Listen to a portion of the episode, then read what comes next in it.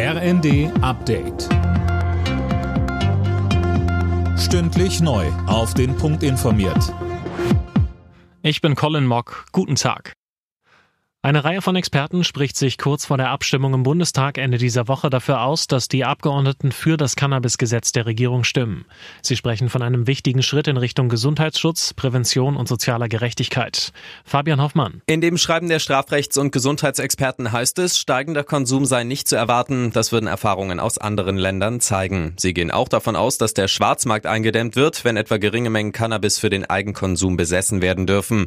Kritiker des Gesetzes sehen unter anderem den Jugend Jugendschutz vernachlässigt. Auch innerhalb der Ampelparteien gibt es Bedenken. Das Gesetz soll zum 1. April in Kraft treten.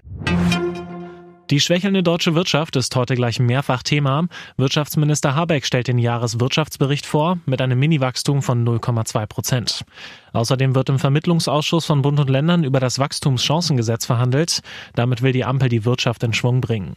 Der Chef des Bundesverbands der deutschen Arbeitgeberverbände, Steffen Kampeter, sagte im ZDF, Wir müssen an vielen Baustellen ran, um den Verkehr wieder zum Fließen zu bekommen. Und jetzt eine Priorisierung auf ein Gesetz, wie es heute äh, ist, reicht einfach nicht aus.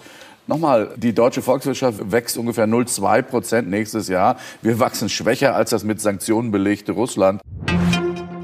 In NRW läuft seit dem frühen Morgen eine Großrazzia gegen mutmaßliche Schleuser. Die Bildzeitung berichtet, dass die Bande Menschen illegal über den Ärmelkanal nach Großbritannien gebracht haben soll. Über 700 Bundespolizisten sind im Einsatz. Auch in anderen europäischen Ländern laufen Aktionen.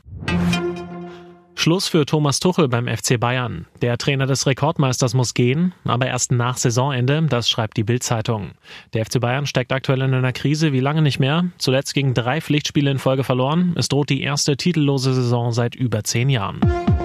Alle Nachrichten auf rnd.de